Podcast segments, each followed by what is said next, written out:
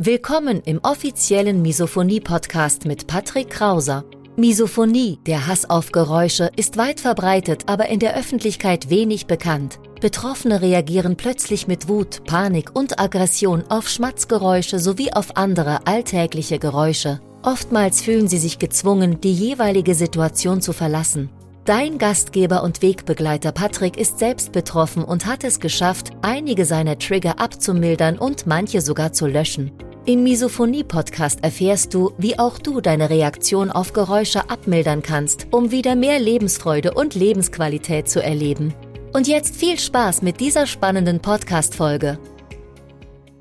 Hallo, lieber Patrick, schön, dass wir zusammengefunden haben. Ich habe den Hörern schon gesagt, dass wir heute über Misophonie sprechen. Und da kommst du gleich ins Spiel.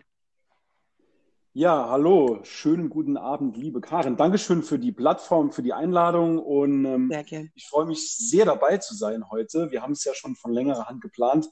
Insofern, ich habe meine Podcast-Hose und meine Podcast, äh, mein Podcast-Shirt an. Insofern kann es auch gleich losgehen. Sehr gut, das freut mich. Ich habe den Zuhörern schon gesagt, es geht ja momentan bei mir um Folgen physischer und psychischer Natur nach emotionalem Missbrauch. Und da kann ja unter anderem auch eine Folge Misophonie sein. Und was das genau ist überhaupt, das wirst du uns jetzt mal kurz erklären.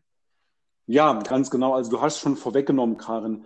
Die Misophonie, also griechisch übersetzt Hass auf Geräusche, gilt als komorbide Störung. Das heißt, die tritt oft mit anderen Krank äh, Krankheiten einher. Also kommt, kommt nicht selten ähm, oder, oder kommt eigentlich immer mit, mit anderen Krank äh, Krankheiten einher. Zum Beispiel auch bei der, bei der Depression zum Beispiel. Und ähm, Symptome, Misophonie drückt sich so aus, dass du aggressiv, wütend, ähm, auf bestimmte alltägliche Geräusche reagierst. Und diese Geräusche, die sind für andere, für Nicht-Betroffene, sind die völlig harmlos. Also wir sprechen hier von Kuli-Klicken, wir sprechen hier von Bassgeräuschen, wir sprechen hier von, von typischen Triggern, die zum Beispiel durch Ess- und Kaugeräusche entstehen. Und das ist auch gleichzeitig, was die Misophonie so anspruchsvoll macht, weil es sind wirklich alltägliche Geräusche und wenn man dann, so wie ich, betroffen ist, dann schränkt das das alltägliche Leben dann doch schon ein. Ne? Ja. Wie, wie bist denn du draufgekommen, ähm, dass es da um Geräusche geht, um Trigger? Und wie bist du draufgekommen, dass das wirklich eine Krankheit ist? Weil ich glaube, man würde das vielleicht als ähm, nicht, nicht Fachkundiger, sage ich jetzt mal, würde man wahrscheinlich gar nicht auf die Idee kommen, dass man da einer Erkrankung zugrunde liegt. Mhm. Also streng genommen, ähm, hast du völlig recht, streng genommen ist es auch noch keine Krankheit. Sie ist weder im ICD-10, ICD-11 beziehungsweise auch auf amerikanischer Seite im DSM-5 ja. in Folgeversion als Krankheit definiert. Also es gilt momentan noch als Störung offiziell. Insofern ja. ist es noch keine Krankheit. Und wie ich drauf gekommen bin, ähm, dann, ja, das hat mich mehrere Jahrzehnte gebraucht, sage ich mal. Und zwar, ja. das hat bei mir schon als Kind angefangen. Ich habe dann immer wieder gemerkt, dass ich durch bestimmte Geräusche aggressiv wurde, schlecht gelaunt war, dass ich teilweise auch mal über die Aggressionsschwelle hinausgetreten bin und dann auch mal was kaputt gemacht habe. Ne? Also man wird teilweise dann wirklich so aggressiv davon, dass man wirklich keinen anderen Ausweg mehr weiß und dass man komplett die Kontrolle verliert, wirklich über diese Aggressionsschwelle hinaustritt und dann irgendwas kaputt machen muss oder ähm, teilweise auch selbstverletzendes Verhalten zeigt. Also da zähle ich mich auch dazu. Mittlerweile muss ich sagen, bin ich, ähm, habe ich mich damit abgefunden und sehr, sehr gut auch damit arrangiert. Also ich werde sehr, sehr selten getriggert. Und ähm, ja, so bin ich drauf gekommen. Dann über die Jahre, über die Jugend hat sich das dann so weiterentwickelt, hatte im, im Alltag so meine Problemchen. Und irgendwann vor ja, fünf Jahren habe ich dann das Buch von Thomas Dozier gelesen, Misophonie verstehen und überwinden. Und ich kann dir gar nicht sagen, Karin, das war für mich so ein Augenöffner. Das war für mich der Gamechanger, weil endlich hatte diese Störung mal einen Namen. Und ich glaube, ich bin nicht alleine, wenn ich das so beschreibe. Man denkt, man hat sie nicht all. Man, man denkt einfach, man ist mit diesem Problem alleine. Man, man steht völlig alleine da und man denkt von sich selbst, man ist verrückt. Und das war für mich so der Gamechanger, weil dann das, das war für mich der Beweis, dass ich auf keinen Fall alleine bin, weil sonst würde darüber ja niemand, niemals jemand ein Buch schreiben. Und das war, war für mich so der, der Wendepunkt eigentlich. Ab dem Zeitpunkt habe ich mich dann sehr, sehr intensiv damit auseinandergesetzt. Ich habe dann, was es noch nicht so umfangreich gab im, im Internet, aber ich habe mich im Internet nach Literatur umgeschaut und dann gab es mal hier den ein oder anderen Bericht im, im, in einer Tageszeitung, aber das war jetzt noch nicht so umfangreich und ja, trotzdem habe ich mich irgendwie verstanden gefühlt, alleine durch dieses Buch. Und das ist so ähm, in a nutshell mal meine Geschichte, meine Geschichte erzählt. Also von Kindesalter angefangen, dann über die Jugend hin immer wieder Probleme damit gehabt. Und dann irgendwann bin ich drauf gestoßen und seitdem wurde es dann auch besser nach und nach. Das ist ja oft der Fall, dass man in dem Moment, wo man endlich einen Namen für das Kind, sage ich jetzt mal, hat. Mhm. Einfach weiß, man ist nicht alleine, man wird zumindest von ein oder ein paar Personen verstanden, dann hilft das ja schon ungemein. Und da sind wir gleich bei dem Stichwort Buch. Du hast ja selbst ein Buch zu dem Thema geschrieben. Ganz genau. Weil es in dem Bereich eben noch keine Literatur gab. Und ähm, ich schreibe ohnehin schon seit ich 17, 18 bin, bin ich im, im Marketing unterwegs, schreibe gern, habe früher auch gerne Gedichte geschrieben, was jetzt nicht so typisch für, einen, für, einen, für einen Mann ist, aber trotzdem hat mir immer gut, gut und viel, viel ja. Spaß gemacht. Und ähm, dann habe ich mir gedacht, ja komm, diese, diese ähm, verein doch einfach dieses Hobby mit dem Nützlichen. Und dann habe ich einfach dieses Buch geschrieben, Ich hasse Geräusche.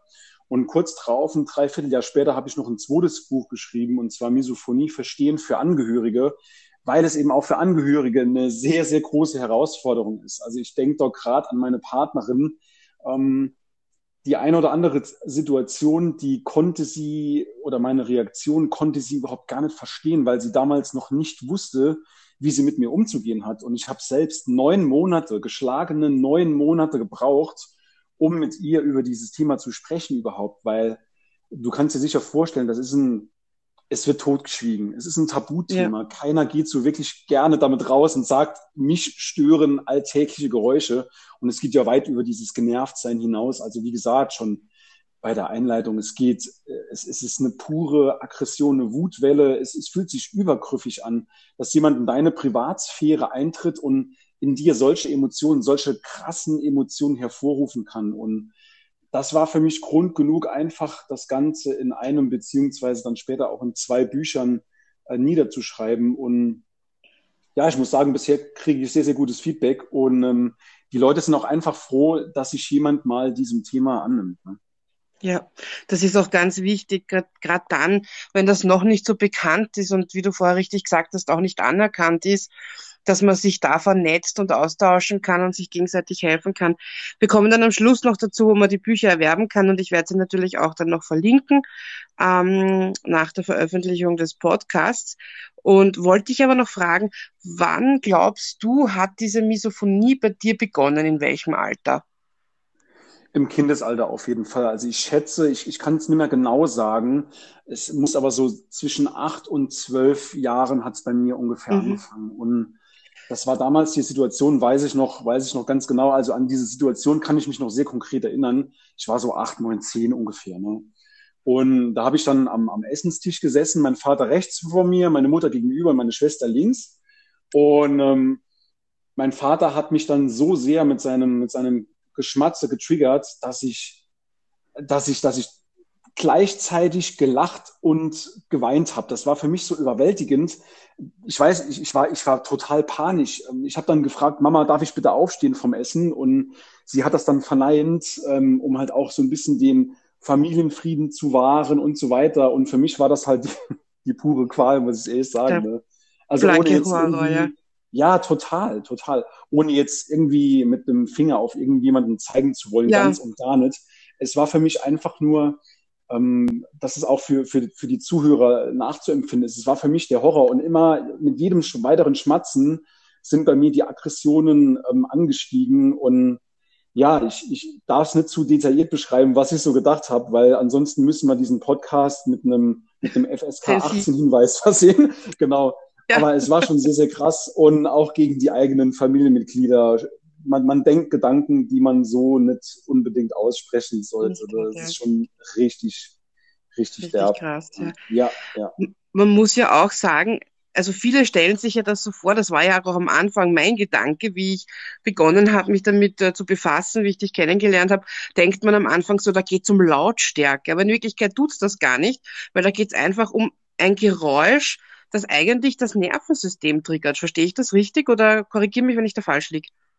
Ja, ganz genau. Also es, es sind gerade die leisen Geräusche, weil wenn man, wenn man mhm. denkt, man nimmt dieses Geräusch wahr, dann hört man besonders gut hin. Genau. Ja. Und, und das ist auch was, was den Betroffenen noch zusätzlich belastet. Und zwar, man, man läuft regelrecht mit einer Art Radar durch den Alltag und, und man, man versucht irgendwo die Geräusche zu hören, um zu sehen, ist das jetzt ein Trigger oder ist das kein Trigger? Also dieses Geräusch, was eben diese, diese Aggression hervorruft, das wird auch Trigger, also als Auslöser betitelt. Ja. Und man geht wirklich so durch den Alltag und, und sucht und sucht. Also ich, ich kenne das von mir selbst. Ich wohne in einer, in einer ähm, Wohngemeinschaft mit meiner Partnerin und mit äh, zwei Katern, Big Mac und Yoshi. Und äh, die beiden putzen sich natürlich hin und wieder mal. Katzen sind sehr, sehr reinliche Tiere.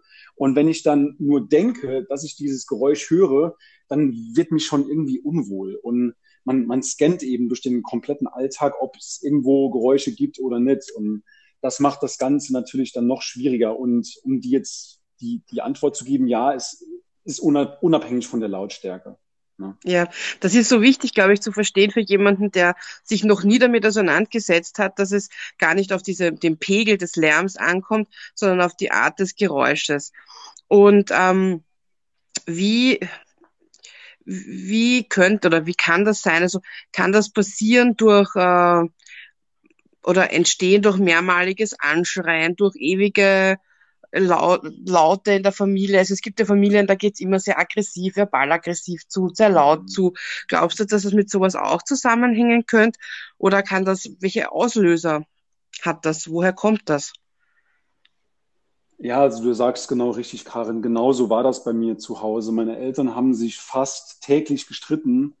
Mhm. Ich war nach, nach der Grundschule, bin ich dann aufs, ähm, aufs Gymnasium, dort sehr, sehr viel Leistungsdruck gehabt ähm, habe mir auch selbst sehr, sehr viel Druck gemacht. Einfach bei mir, bei mir ist es, glaube ich, ein bisschen komplexeres Problem, weil ich habe auch früher nicht so richtig Anerkennung von meinem Vater erfahren.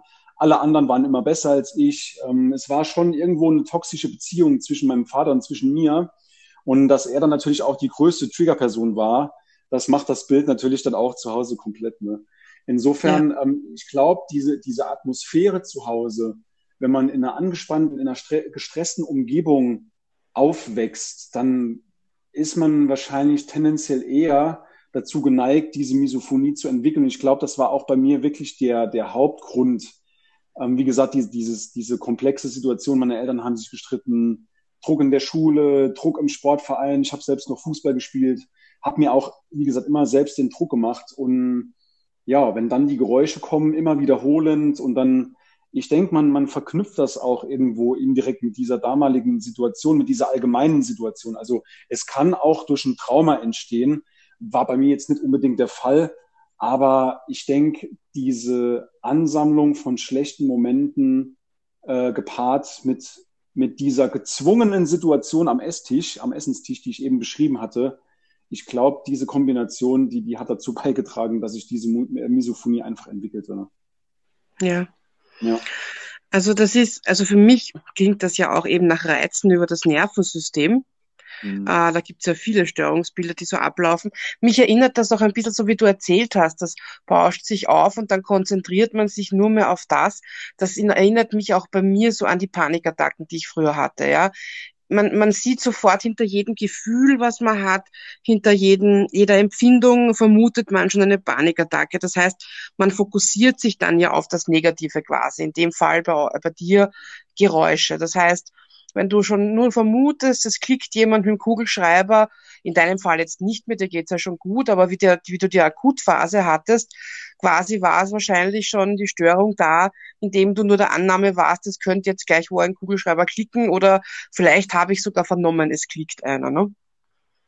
Ja, ganz genau. Du beschreibst das ganz genau. Und im Alltag, das ist halt eben dieses Problem, wie eben schon gesagt, dass man, dass man nach seinen Triggergeräuschen scannt. Also ich glaube, Ja, das ist auch noch ein wichtiger Punkt, den man, äh, den man hier im, im Podcast erwähnen sollte. Und zwar, jeder Misophoniker ist unterschiedlich. Das heißt, ich als Misophoniker habe ein anderes, eine andere Liste an Triggern als ein zweiter Misophoniker, als ein fünfter, ein zehnter Misophoniker. Das heißt, jeder hat so seine eigenen Geräusche.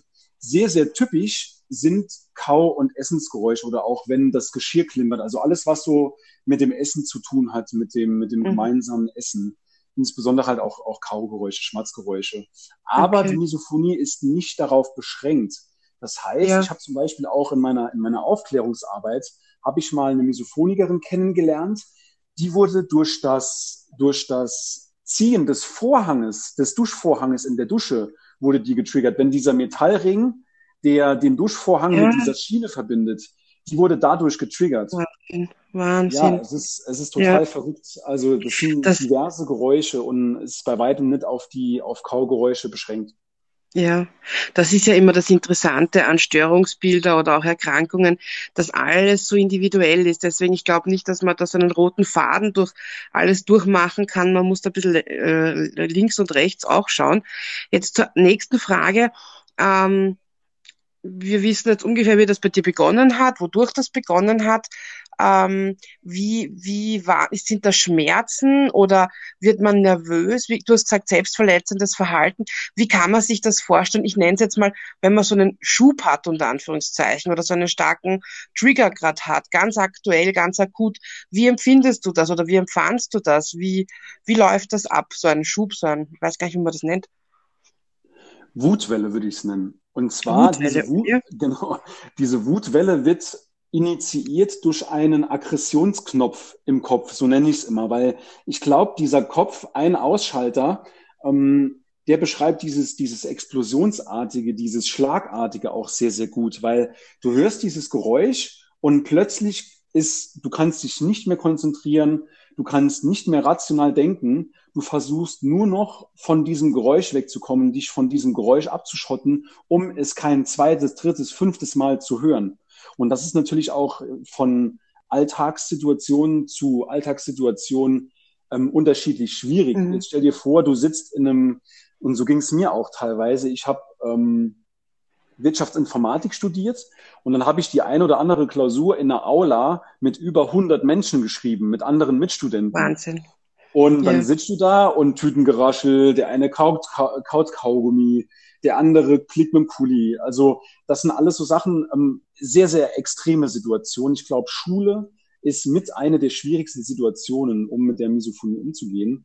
Und ähm, ja, am Ende vom Lied war, dass ich die Klausur dann ein zweites Mal schreiben durfte, weil ich einfach, ich, ich war so sehr getriggert von allem, vom, vom kompletten Umfeld, ähm, ist natürlich sehr, sehr schwer, das, das Ganze dann irgendwie ähm, einzudämmen. Und nochmal auf die Wutwelle zu kommen, ähm, also das, das baut sich so auf und irgendwann platzt es au- aus dir raus. Also du musst dann flüchten, du musst irgendwas zerdeppern, du musst ähm, ja einfach versuchen, diesem Geräusch zu entkommen. Und ansonsten ist es halt die ko komplette, der komplette Kontrollverlust. Also du verlierst wirklich, du wirst quasi zu einem Menschen, der du eigentlich gar nicht bist und gar nicht sein willst. Das Ja. ist so diese Dr. Jekyll, Mr. Hyde gibt doch diesen Film, der schon, ich glaube, der ist schon fast Ja. 100 Jahre alt. Und das beschreibt das ganz gut. Man wird wirklich zu einer Person, die man eigentlich gar nicht ist. Und das ist auch das, das Schlimme an dieser Störung, weil andere Menschen sind in der Lage, dich zu einem Menschen zu machen, der du eigentlich gar nicht bist.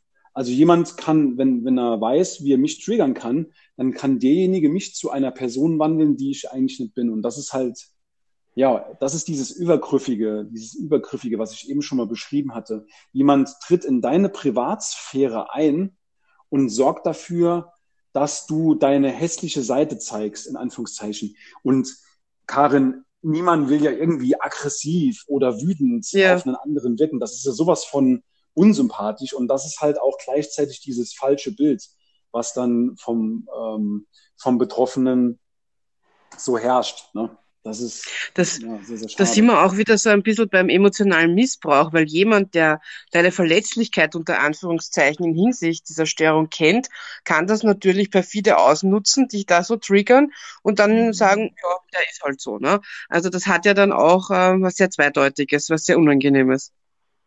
Ja, es, es kann auch sehr, sehr subtil sein.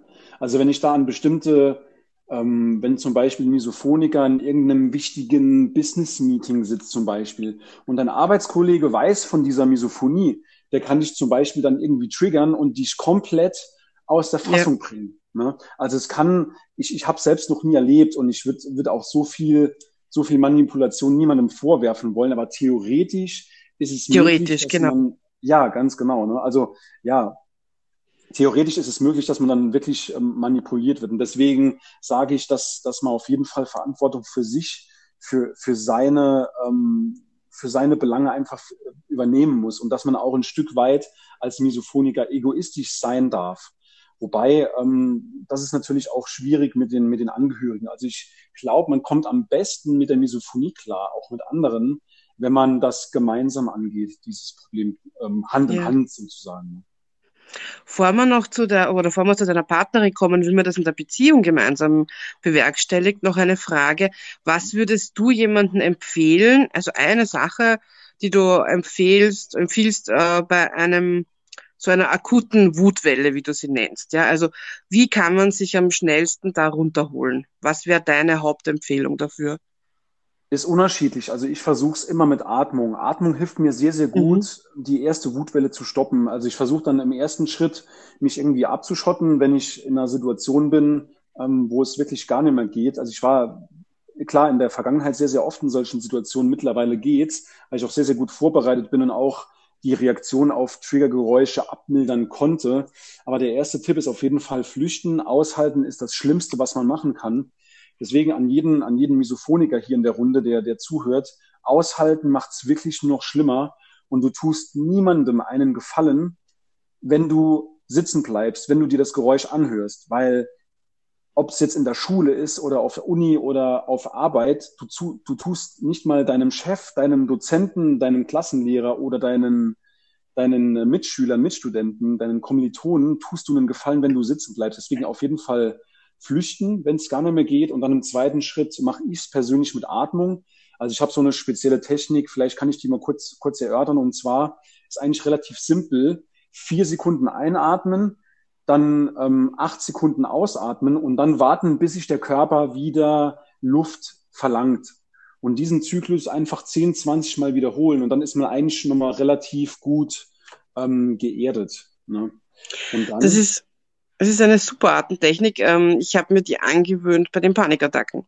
Ah, das super. Mit dem Zählen, ja, also das, ja. ich glaube, das wirkt grundsätzlich sehr beruhigend ja. auf den Körper. Eine ganz, ein ganz wichtiger Tipp und ich hoffe, dass es dem einen oder anderen hilft, weil das ist wirklich klasse, ja. Ja, ja. Ja, bin ich, bin ich voll bei dir. Das ist eine ganz, ganz tolle, das ist, das war übrigens auch mein ähm, erster Schritt in Richtung Meditation, weil ich habe gesucht, beziehungsweise eine Methode für mich gesucht, wie ich langfristig entspannt bleibe, weil das ist auch gleichzeitig der Schlüssel gegen Misophonie.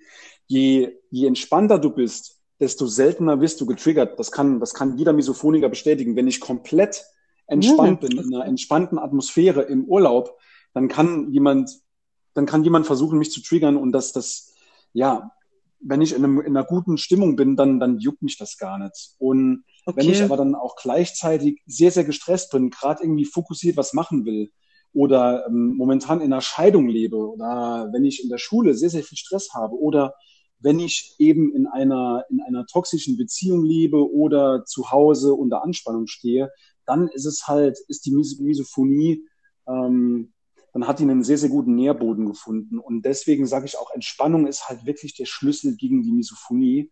Und deswegen empfehlen wir auch immer von der Misophoniehilfe diese progressive Muskelentspannung, indem man wirklich dann nach und nach ähm, trainiert, sich aneignet, diese Entspannung zu konditionieren. Und sobald man diese Entspannung konditioniert hat, dann ist man irgendwann in der Lage, wenn man das gemeistert hat tatsächlich, ist man in der Lage, eben bei Bedarf auf Knopfdruck zu entspannen. Und wenn man das konditioniert, dann kann man auch so die, die, die Reaktion auf die Trigger nochmal, nochmal abmildern. Ja. Sehr gut, ja. Weil du das gerade ansprichst, die Misophonie-Hilfe, ihr habt ja auch eine Selbsthilfegruppe und ihr bietet auch Hilfe und Coaching an für Betroffene.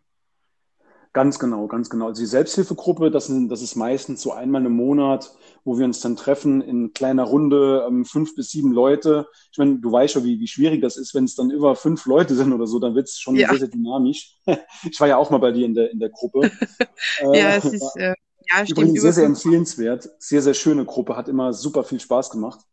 Ähm, das Dankeschön. ist eine, das, Gerne. Und ähm, das andere ist eben dieses, ja, wir, wir bieten auch so ein Programm an über, äh, über zwei Monate, acht Wochen, wo wir dann mit ähm, Psychologen und Therapeuten eben dieses Problem individuell angehen, weil ähm, momentan ist es noch so, Ärzte, Therapeuten, Psychologen, die wissen noch gar nicht von der Misophonie. Also es gibt wenige, zumindest mal in Deutschland und ich glaube in Österreich bei euch ist es genauso, zumindest mal in Deutschland weiß da noch niemand von. Ne? Also ich war selbst vor etlichen Jahren mal, jetzt nicht wegen der Misophonie, aber vor etlichen Jahren mal war ich selbst beim, ähm, beim Psychologen gewesen und ich war dann irgendwann nochmal zum, äh, zum Nachgespräch und der wusste nichts von der Misophonie und dem habe ich dann ähm, eines meiner Bücher geschenkt, Ich hasse Geräusche und er wusste erst quasi seitdem, dass es diese Misophonie gibt. Und insofern, deswegen haben wir uns gesagt, ähm, das darf nicht sein. Die Leute, denen, denen muss geholfen werden. Und deswegen haben wir eben dieses Online-Programm ins Leben gerufen. Ja, ganz wichtig, ganz tolle, ganz tolle Aufklärungsarbeit. Ich habe mir deinen Account öfter angeschaut und ich kann das nur jedem empfehlen. Und, ähm, du hast mir das Buch ja auch zukommen lassen. Ich bin leider noch gar nicht dazu gekommen, dass ich es lese, aber ich habe das im Urlaub vor. Also ich habe das schon als Urlaubslektüre und ich möchte das auch nochmal posten. Und ich weiß, ich glaube, bei Amazon kann man es auf alle Fälle bestellen wenn ich mich richtig erinnere. Genau. Und ähm, ich glaube, das wirklich, ja. kann man es bei Amazon erwerben, dein Buch? Genau, es gibt noch einen kleinen Geheimtrick und zwar ähm, bei Amazon kostet sein normalen Preis 19,90 oder 19,99 und wenn ihr bei mir über die Seite bestellt, äh, misophonie-buch.de slash gratis, dann ähm, gibt es das Buch geschenkt gegen eine kleine äh, Druck- und Versandkostenpauschale. Das ist so der, das, das ist ein kleines Geschenk. Das ist ja mal halt was, oder? ja, genau, genau. Das verlinke ich sehr gerne und äh, ja. da gibt es natürlich trotzdem die Variante, dass man auch dein Wissen honoriert und da äh, ja, wer sich's leisten kann, bitte einfach auf Amazon klicken. Für gute Sachen sollte man auch Geld ausgeben. Und da sind wir auch bei dem Coaching von dir. Ich finde es immer ganz wichtig, auch zu betonen, dass Menschen, die sich da so in Aufklärungsarbeit stürzen, ja wirklich viel Zeitaufwand haben und viel Wissen vor allem haben und dann auch immer selber betroffen war. Und da lege ich dann jedem auch gern so ein Coaching äh, ja ans Herz, weil ich weiß, wie schwierig das ist. Damals, wie ich mit, der, mit dem Narzissmus in allen Richtungen betroffen war, das ist schon über zehn Jahre her, kannte das noch kein Mensch. In Österreich gab es niemanden. Es gab im Internet nichts. Mittlerweile ist das schon relativ weit gesät und momentan ist es ja bei euch so, dass es sehr klein ist. Ihr beginnt ja da gerade erst.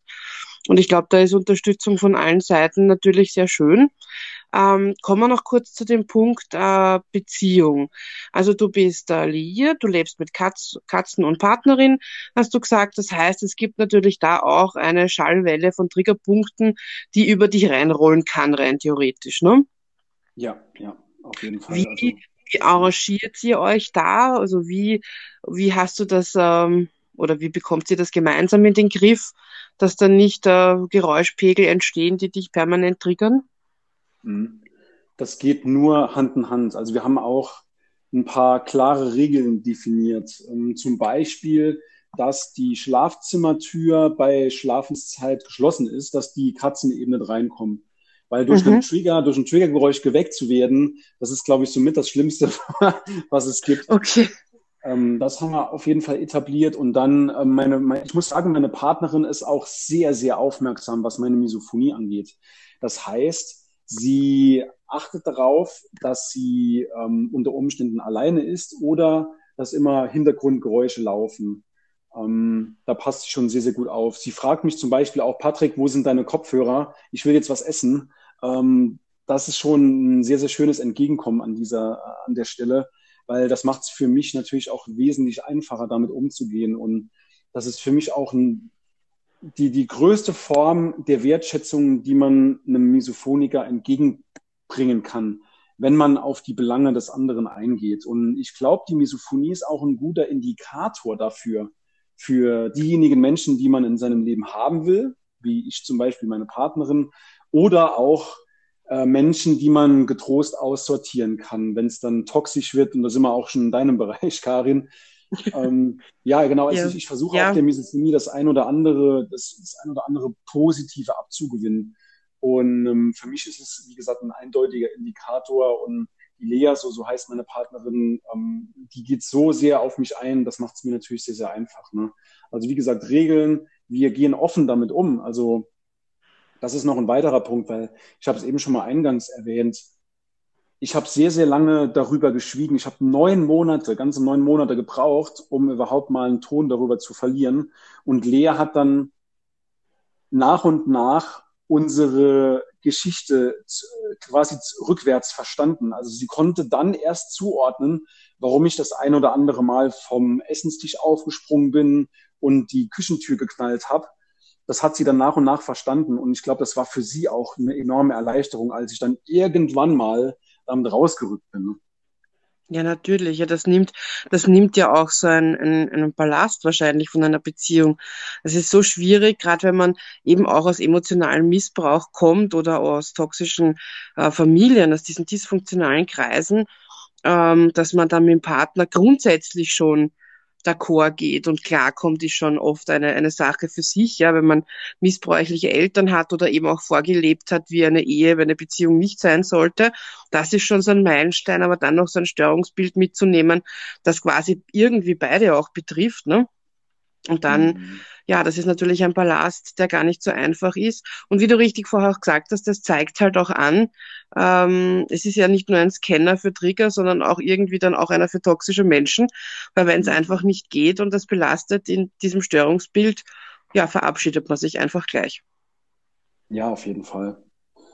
Auf jeden Fall. Also ich glaube, ein weiterer Vorteil von der Misophonie, wenn man es als, als Vorteil bezeichnen will, man ist auch wesentlich empathischer. Also ähm, so habe ich zumindest alle Misophoniker, die ich, die ich je kennengelernt habe, und es sind schon ein paar, alleine durch die Aufklärungsarbeit. Also mittlerweile hat mein, mein Instagram-Account über 2000 Menschen, 2000 Follower. Und ich glaube, ich habe wirklich schon mit jedem geschrieben. Ne? Also ich habe jeden mal angeschrieben, wie es aussieht, wie es so geht. Also ich gehe da wirklich sehr, sehr ins Detail mit den Leuten. Und die, ja, also sehr, sehr viele, die ich kennengelernt habe, die, die waren sehr, sehr empathisch. Die haben auch dieses... Ähm, ja, die, die sind nicht so ignorant wie andere Menschen, wenn es um Krankheiten oder Störungen ge äh, geht, die man nicht sieht. Also die verstehen auch, wenn es einem depressiven Menschen schlecht geht. Die hinterfragen das. Die sagen einfach, okay, Depression, alles gut. Und die sind sehr, sehr tolerant. Ich habe sie als sehr, sehr tolerante Menschen kennengelernt und auch sehr, sehr empathische. Und das, äh, ich glaube, Misophoniker, das ist echt durch die Bank eine ganz, ganz toller ein ganz, ganz toller Schlag an Menschen. Und deswegen ist es mir auch so wichtig, das darüber aufzuklären, weil hinter diesem aggressiven, wütenden Hulk, neben, hinter diesem, diesem aggressiven Menschen steckt auch ein ganz, ganz weicher, sensibler, empathischer, hilfsbereiter Mensch, der einfach von dieser Misophonie überdeckt wird, ne? Ja. In manchen Situationen, ja. Verstehe. Ja, natürlich. Jetzt noch eine Frage, die vielleicht ein bisschen ähm, seltsam ist für dich, aber glaubst du oder würdest du sagen, dass man da zusätzlich auch eine Art Therapie im psychologischen Bereich braucht? Oder geht das gezielt einfach auf so Schutzmaßnahmen, Entspannung, progressives Training, wie du vorher angesprochen hast? Ist das dieser Gamechanger für jemanden, der betroffen ist? Oder sagst du, es braucht für die Psyche auch eine Unterstützung? Ja, also es gibt, es gibt eben Methoden, die die Reaktion auf Triggergeräusche abmildern. Ähm, die geben wir auch in unserem Coaching mit. Zum Beispiel mhm. sind das bestimmte Klopftechniken. Man klopft dann in einer bestimmten Reihenfolge verschiedene Meridianpunkte am Körper, zum Beispiel die Fontanelle oder auch unterm Auge, am Kinn, unterm Arm. Gibt so verschiedene ähm, Punkte, die die Nervenstränge miteinander verbinden, diese Meridianpunkte. Und wenn man die in einer bestimmten Reihenfolge klopft und dann das Geräusch also laut vorspricht, zum Beispiel Schmatz oder Klopf oder Klick, und dann unter Umständen auch in, in einem Dialekt oder mal schnell, mal langsam, ähm, dann kann man das, das Geräusch sozusagen in Anführungszeichen verfremden oder, oder maskieren und man verliert dann, und das war für mich, das war für mich die, die, die größte Aha-Wirkung, man verliert eben die Intensität der Reaktion auf dieses Geräusch. Also ich habe diese Übung auch mit meinen, mit meinen beiden Kollegen, die auch bei der Misophoniehilfe arbeiten, Andreas Seebeck und Verena Hein. Andreas ist Therapeut, Verena ist Psychologin. Und ähm, die haben mit mir die Übung gemacht, beziehungsweise Andreas. Und mir war es regelrecht peinlich, dass ich nach der Übung nicht mehr so heftig auf ein Triggergeräusch reagiert habe. Also das war vorher, um mal auf einer bildlich auf einer Skala zu sprechen, das war vorher eine fette, fette 10, sehr, sehr schlimm für mich auf einer Skala von 1 bis 10. Und ich konnte die Reaktion auf drei oder vier runterregeln. Und das ist natürlich okay, auch ja. schon, die Misophonie ist nicht weg. Das heißt, ich, wenn ich unaufmerksam bin, wenn ich gestresst bin, dann reagiere ich teilweise noch auf Geräusche. Aber ich habe mittlerweile so einen bestimmten äh, Methodenkoffer, einen Werkzeugkoffer an der Hand, mit dem ich mich einfach besser schützen kann. Und diese Methoden geben wir auch, wie, wie eben schon angesprochen, in, in, dem Coaching mit. Und ich glaube, es ist nicht bloß die reine Arbeit an den Triggern, sondern wir betrachten dieses, dieses System Misophonie ganzheitlich. Das heißt, es geht nicht nur darum, die Trigger abzumildern, sondern wir schauen auf, äh, auch auf Punkte wie Selbstwert, Selbstbewusstsein, ähm, wie stehe ich zu meiner Familie, welche Brandherde gibt es noch? Und deswegen ist, glaube ich, die Kombination aus mir, dem Misophoniker, dem, Psycho äh, dem Therapeuten äh, Andreas Seebeck und der Psychologin Verena Hein so wertvoll, weil wir haben einfach unsere Kompetenz gebündelt, um dann wirklich ja das Problem ganzheitlich zu betrachten und das hat eine sehr sehr gute ähm, ja eine sehr sehr gute Erfolgschance. Das klingt wirklich super. Das heißt, ihr arbeitet mit euren eigenen Tools, habt diese EFT-Technik dabei und genau. das Wissen einer Psychologin, von dir das Fachwissen und von einem Therapeuten. Also das heißt, man ist in den besten Händen, wenn man sich bei euch meldet. Ja, auf jeden Fall. Ich, also viele, viele Teilnehmer in unserem Coaching-Programm, die sagen, alleine die Gespräche mit jemandem, der mich versteht, das hilft mir schon extrem weiter. Das ändert ja. auch so ein bisschen den Blickwinkel. Und ich glaube, das ist bei dir in dem Bereich genauso, dass du jemandem, jemandem Gehör schenkst, dass du jemandem Aufmerksamkeit schenkst, dass du für jemanden da bist. Ich glaube, allein diese Gespräche, das hilft schon extrem, weil wie gesagt, ähm, Karin, man denkt wirklich, man hätte nicht alle Tassen im Schrank. Man denkt ja. wirklich, man sei verrückt. Und wenn jemand ähm, wenn jemand bestätigt, dass er das gleiche Problem hat, das ist einfach, also die, die Chemie stimmt immer. Man hat, man hat dann immer schon eine gemeinsame Basis irgendwie. Ja, das, ist, das, das stimmt. So ja. Es ist, es ist Wahnsinn. Ich glaube, der Grundbaustein von all diesen Dingen, ob jetzt dein Thema, mein Thema, ist einfach die Zugehörigkeit, jemanden zu haben, wie du richtig gesagt hast, zu wissen, man ist nicht alleine, man ist nicht verrückt. Und das ist ja bei Narzissmus oder bei äh, emotionaler Gewalt nicht anders, ja. Wenn du aus einer Familie kommst oder aus einer Partnerschaft und äh, viel Manipulation und Gaslighting erlebt hast, du bist vernebelt, du, du, du nimmst ja an, was der andere dir einredet, sage ich jetzt mal. Und du willst dann einfach nur mal hören, nee, mir ist das Gleiche passiert, du bist nicht verrückt, ja? also du, es liegt nicht an dir. Und bei euch wird das nämlich ein genauso sein, wenn jemand kommt und sagt, die Symptome habe ich, so passiert das in mir, dann weißt, weißt du auch, okay, äh, gehört zu uns, ist das Gleiche und man kann sich austauschen. Und da komme ich noch zur nächsten Frage an dich, und zwar, ähm, wenn jemand jetzt zuhört und sich nicht sicher ist, bin ich betroffen, bin ich nicht betroffen, gibt so zwei, drei Symptome, sage ich jetzt mal, wo man sich relativ sicher sein kann, dass man bei euch richtig ist oder bei diesem Störungsbild? Ja, auf jeden Fall. Also diese Frage, die habe ich schon öfter gestellt bekommen. Deswegen habe ich dazu ein eigenes YouTube-Video gemacht. Und zwar ist das der gleichnamige YouTube-Kanal Misophoniehilfe. Und dort gibt es ein sehr, sehr, ähm, ja, also ein Video, was sehr, sehr gut angenommen wird von der Community, sage ich mal, ähm, wie man, wie man erkennt, ob man an Misophonie leidet. Also erstens mal wird man wirklich von sich wiederholenden Geräuschen unruhig, aggressiv, wird einem unwohl. Das ist das eine. Das andere ist, ähm, kann man sich schlecht konzentrieren. Verliert man bei Geräuschen teilweise sogar die Kontrolle? Ist die Lautstärke von Geräuschen unabhängig? Also das sind alles so Anzeichen, die ähm, für eine Misophonie sprechen könnten. Ne? Und ich würde auch jedem empfehlen, definitiv mal das, das Video anzugucken. YouTube sowieso kostenlos, gerne mal auf dem Misophoniehilfe-Kanal vorbeischauen Und dort gibt's ähm, sehr, sehr viele, sehr, sehr viele Videos auch ähm, gratis. Wir bewegen uns mittlerweile auf fast 100 Videos schon zu. Also verrückt, wie viel da schon entstanden ist in den letzten anderthalb, zwei Jahren. Ähm, genau, da kann man sich auch sehr, sehr schön ähm, reinfuchsen in dieses Thema. Super, also das sind ganz, ganz viele tolle Infos für die Zuhörer. Ähm, ich würde sagen, Sie dürfen sich auch melden bei dir oder bei, auch gerne bei mir, wenn Sie möchten. Ich leite es dann weiter. Wenn ihr Fragen zu dem Thema habt, Fragen an den Patrick habt. Ich verlinke das natürlich auch. Wenn ihr Fragen habt wegen Symptome, wegen Hilfe, wegen der Selbsthilfegruppe, wegen was auch immer, dann einfach bitte melden. Ähm, ja, Gibt es noch irgendwas abschließend, was du gern dazu sagen möchtest, was für die Hörer noch wichtig sein könnte, was ich vielleicht ausgelassen habe? Es gibt eine Sache, ähm, wenn jemand etwas aus dem Podcast mitnehmen soll, dann folgendes. Schämt euch nicht dafür, dass ihr an der Misophonie leidet. Geht damit ruhig raus. Seid mutig. Und das war einer der größten, einer meiner größten Fehler, dass ich, dass ich damals immer damit irgendwie zurückgehalten habe. Es war mir unangenehm. Ich habe mich dafür geschämt. Es war mir so unangenehm, daran zu leiden, weil es eben offensichtlich ähm, von der Norm abweicht. Aber es ist egal, auch wenn, was ist schon die Norm? Deswegen seid auf jeden Fall mutig, geh damit raus, such dir Hilfe und melde dich gerne bei mir. Also es gibt auch einen Instagram-Kanal, wie eben schon angesprochen, der heißt auch wer hätte es gedacht, Misophoniehilfe. Und ihr könnt euch dort gerne bei mir melden oder auch per E-Mail, per Facebook. Also geht auf jeden Fall damit raus, öffnet euch jemandem. Das, das Gespräch alleine, das hilft schon sehr. Und deswegen seid doch wirklich mutig. Und auch wenn, auch wenn ihr in der Vergangenheit belächelt wurdet, ähm, hör dich, stell dich nicht so an, hör doch einfach weg oder ignoriere das Geräusch doch einfach.